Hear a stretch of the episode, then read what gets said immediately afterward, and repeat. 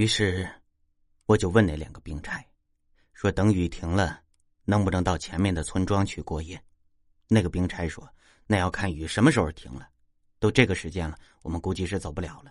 正好上面房间多，我们就在这儿过一夜吧。说完，那两个兵差就自顾自的往上走。我一看这个情景，今天是必须在这儿住下了，于是转头叫上我弟一块上楼。我弟弟本来正在安慰那个学生，听到我叫他，跟那个学生一起抬起头来看我。也就是在这个时候，外面正好打过一个闪电，把整个房间都照亮了。然后我就看到我弟跟那个学生都是睁大了眼睛看着我身后，像是受到什么惊吓似的。我愣了一下，连忙转过头往后看，那时候却已经黑了，只能隐约的看到我身后是一堵墙。那个学生指着我的身后，喃喃的说：“血，血。”我说什么呀？我弟说：“哥，你身后的墙上好像用血写了一个字。”我一听他说用血写的，也吓了一跳，问：“说什么字啊？”我弟说：“隐隐约约的看到有三条横线，好像是个三。”他说到这儿，终于说到了正途，我也集中了注意力去听。这时候，雷迪嘎嘎跑过来，嘴里咬了个棒棒糖，问我：“嗯，你们在这儿做什么呢？”我跟王亮正听得紧张呢，没人搭理他。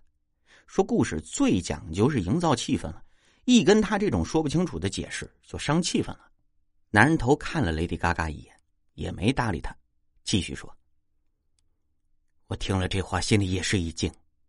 墙上写个“三”字不稀奇，稀奇的是用血写的。雷雨交加之时，荒无人烟的地方，有一座小二楼，里面写了一个“三”字，这让人不由得想到，这里面是不是有什么含义？这一点，显然不只是我，另外两个人也想到了。那个学生就问。说这个三是什么意思？是不是说这个屋子里面死过三个人呢？我弟弟没说话。我说这乌漆抹黑的，你怎么能看清那是血呀？说不定是你看错了。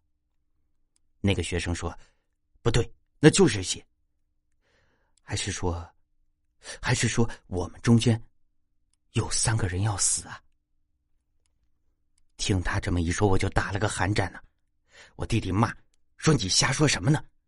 亏你读了那么多圣贤书，怎么还说这些怪力乱神的话呀？说完，气呼呼的就上楼梯了。男人头叹了口气说：“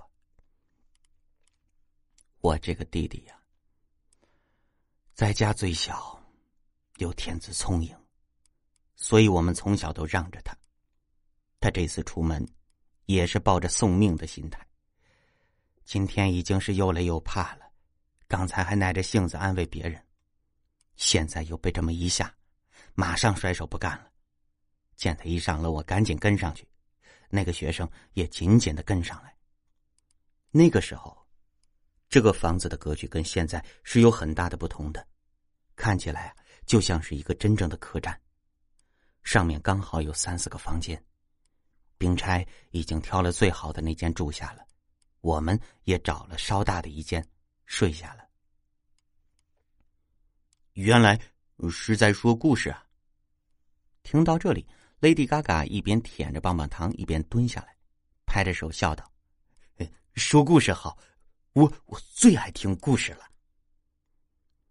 那个房间正好两张床，本来我和我弟一人一个正好，可是那个学生不敢一个人睡，死活要和我们睡一间。我就和我弟弟挤在一张床上，我累了一天了，还受了惊吓，正想早点睡呢，忽然我弟弟拿胳膊碰了碰我，然后塞给我一个红色的小包。我问说这是什么？我弟弟说，上路前娘帮我们求的护身符，忘了给我了，让我收好放在身上，千万别丢了。我就把那个符收起来，然后就睡了。睡了一觉起来，看了看窗外，还是黑乎乎的一片，能听到雨点打在地上的声音。于是就又睡了。就这么好几次，也不知道睡了多久，到最后实在是睡够了，可是外面还是没有改变，依然是黑乎乎的，带着雨声。我自言自语的说：“这雨下了几个时辰了，怎么还不见停啊？”我弟在身后说：“原来你也醒了。”说我已经睡着了，这雨是不是已经下了一天了？这时候啊，那张床上那个男学生也爬了起来。我们出门一看，那两个兵差已经坐到楼下，不知道在哪里找到了一些酒，正在一边喝着一边聊着天。看起来我们竟然是已经没有一个人能睡得着了。想我们这些天赶路，受尽了劳累。这全都睡到睡不着，可见是睡了很久了。可是外面的雨啊，依然是不见停，天空也是黑漆漆的，没有变化。桌子上点着冰钗翻出来的蜡烛，我弟弟看到那蜡烛，叫了一声“强”，他这话一出就提醒我们了。我跟那个学生连忙下楼去看昨天的墙，只见上面用暗红色的液体。涂了两道。那个东西看起来，真的像是血。那两个官差说：“怎么了？这不知道是谁涂的两道，有什么好看的？”我也说：“我说看你们大惊小怪的，我就说你们看错了吧。”我弟说：“不对，昨天看到的确实是三道。”说完，转头又问那个学生：“说对吧？”那个学生点了点头，说：“说我记得好像是三道。”我弟又走上前去，打量那两道，忽然回过头问我们：“说你们看，这像不像个二？”像二。Lady Gaga 本来是没精打采，听到这儿，高兴的晃着手上的棒棒糖：“像像，我最像了，他肯定没有我像二。”行行行，我知道我知道，我说谁都没你二，行了吧？啊，Lady Gaga。还在想着要演《成吉思汗二》里面那个二，揣摩怎么才能更二一些。听这话，以为我在夸他呢，高兴的呵呵呵的笑着。男人头继续说：“我弟弟即使说了这个话，当时我却没什么特别想法，我心里就认定了昨天他们是看错了，更何况现在养足了精神，没之前那么害怕了，心里只想着等雨停了我们就走。”于是找了张桌子，跟我弟弟坐下来聊天，中间说到了家里父母，又说到关武这次出去生死未卜，不知道什么时候才能回来。我弟就跟我说：“说哥呀，我不想走，我不想死。”我听他说这个话，一个大汉子当时眼圈就红了。我听男人头说这话，眼圈也红了。要让我公费出国留学，我乐都乐死了。这家人还嫌弃呢。男人头说：“这话现在说起来都觉得滑稽的不可思议。出国留学是多好的事情啊，偏偏我们那时候都不知道。我们在那里不停的说，饿了就吃点干粮。说到最后口干舌燥，也不知道过了多久，那雨却依然是没停。我们最后索性。”又回去睡。这一觉起来再去看，外面还是黑漆漆的，在下着雨。这下像我们这样的也能看出来这不对了。就算是平时的暴雨，天色也应该有个变化，不可能总是一个颜色的嘛。而且按理说，这么大的雨下了这么久，外面应该早就漫水进来了。可是我们到门口去看。地上是一点水都没有漫进来。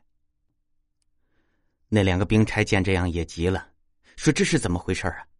打开门就想往外走，结果一开门就是一阵的夹着雨点的狂风吹过来，一个兵差被吹的退了好几步，另一个撑住了往前走，刚走出门，却听得雷声轰鸣，接着就是一道巨雷打到地上，差点打到他的脚。